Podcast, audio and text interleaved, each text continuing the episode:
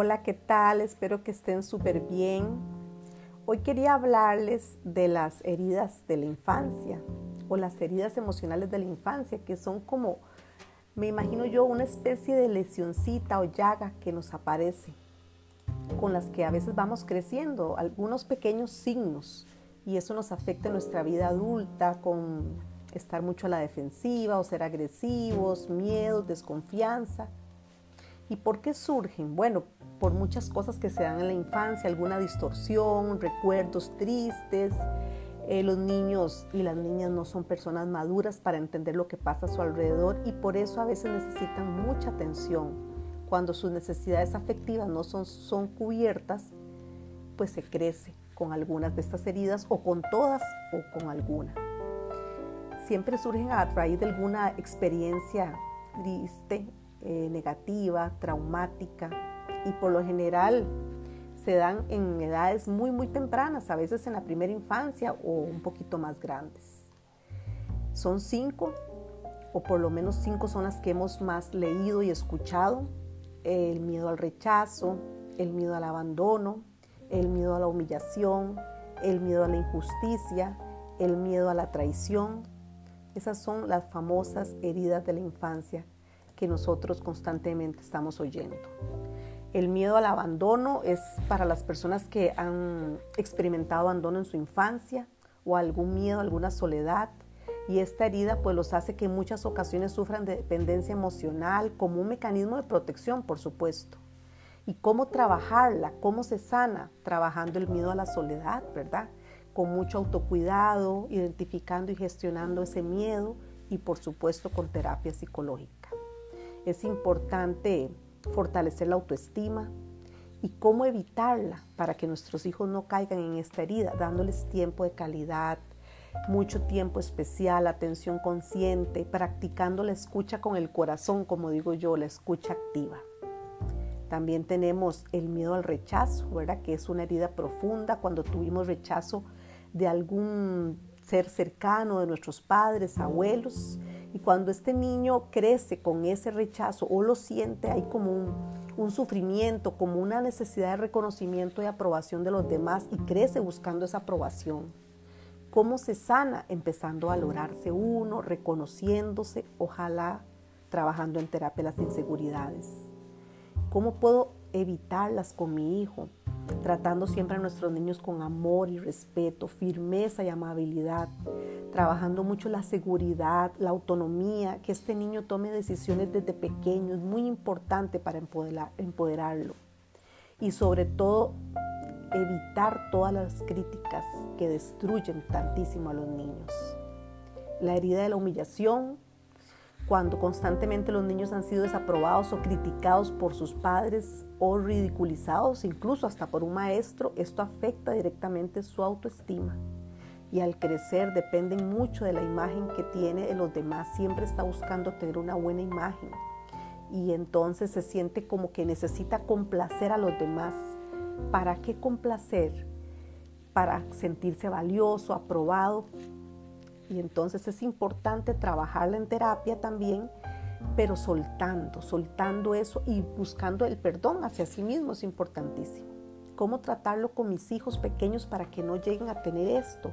Por supuesto, con la crianza respetuosa, con un trato eh, digno, con límites claros y evitando todas las humillaciones, por supuesto, dándoles voz y voto a nuestros hijos.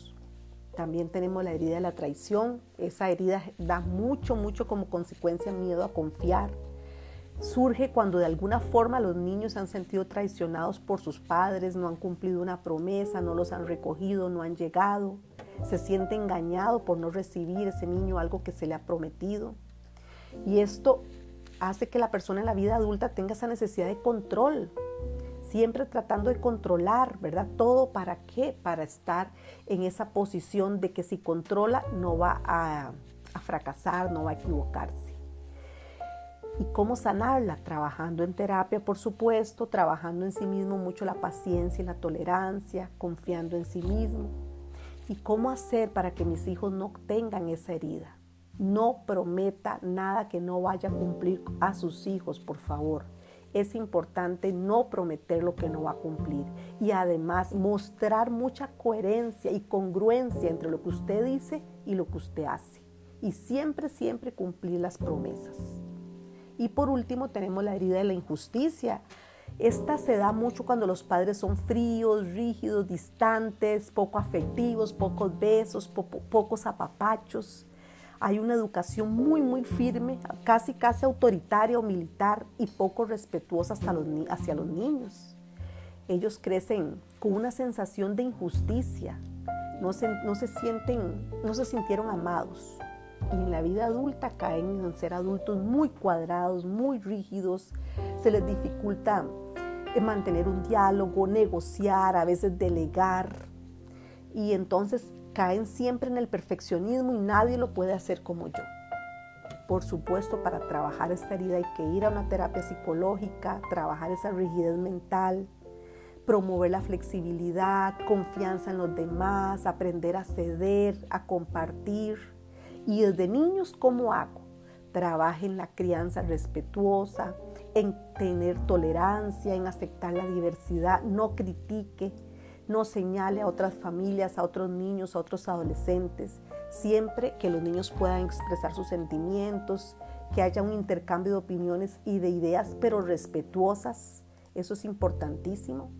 Entonces recordemos, miedo al rechazo es una persona que huye del compromiso, se siente que no merece el afecto y se trabaja, trabaja, se trabaja sintiéndose valorado y reconocido, ojalá en terapia. Ese miedo al abandono este, mucho miedo a la soledad y mucha dependencia. Es importante trabajar, sentirse en paz consigo mismo. El miedo a la humillación, esa distancia, a veces culpa, vergüenza, hay que trabajar en sentirse uno que es digno y merecedor de amor incondicional. El miedo a la injusticia, a veces no se siente merecedor de afecto en la vida adulta y hay que trabajar más en la flexibilidad, en la humildad, en conceder, en ceder, en delegar. Y el miedo a la traición es una persona que en la vida adulta busca mucho controlar, necesita trabajar mucho la tolerancia y la paciencia. Creo que de una forma u otra, todos tenemos una herida chiquitita, mediana o grande. Y al igual que una herida en la rodilla o en el brazo, no se cura cuando yo la dejo de ver. No, tengo que ir al hospital, a veces me echan alcohol, me abren la herida, me la revisan porque si no la toco se me puede infeccionar. Exactamente así son nuestras pequeñas, medianas o grandes heridas de la infancia. Tengo que tocarla aunque me harta, abrirla, revisarla, verla, autogestionarla y si es necesario ir a terapia psicológica. Pero ¿cuál es la invitación hoy? La invitación hoy es que para que usted como mamá, papá, docente, adulto a cargo de un niño o una niña, trabaje en una crianza equilibrada, respetuosa, amable y firme, para que estos niños que hoy están eh, en su potestad o están bajo su cuidado, no crezcan con ninguna de estas cinco heridas de la infancia. Así que a trabajar, a gestionar, a sanarnos nosotros para criar en amor y respeto. Y como siempre digo, sánate para criar con amor, respeto y humildad todos los días de la vida. Muchas, muchas gracias por estar acá, por escuchar los podcasts, por compartirlos, por sugerirme tantos temas. Deseara compartir todos los temas y hablar de todos.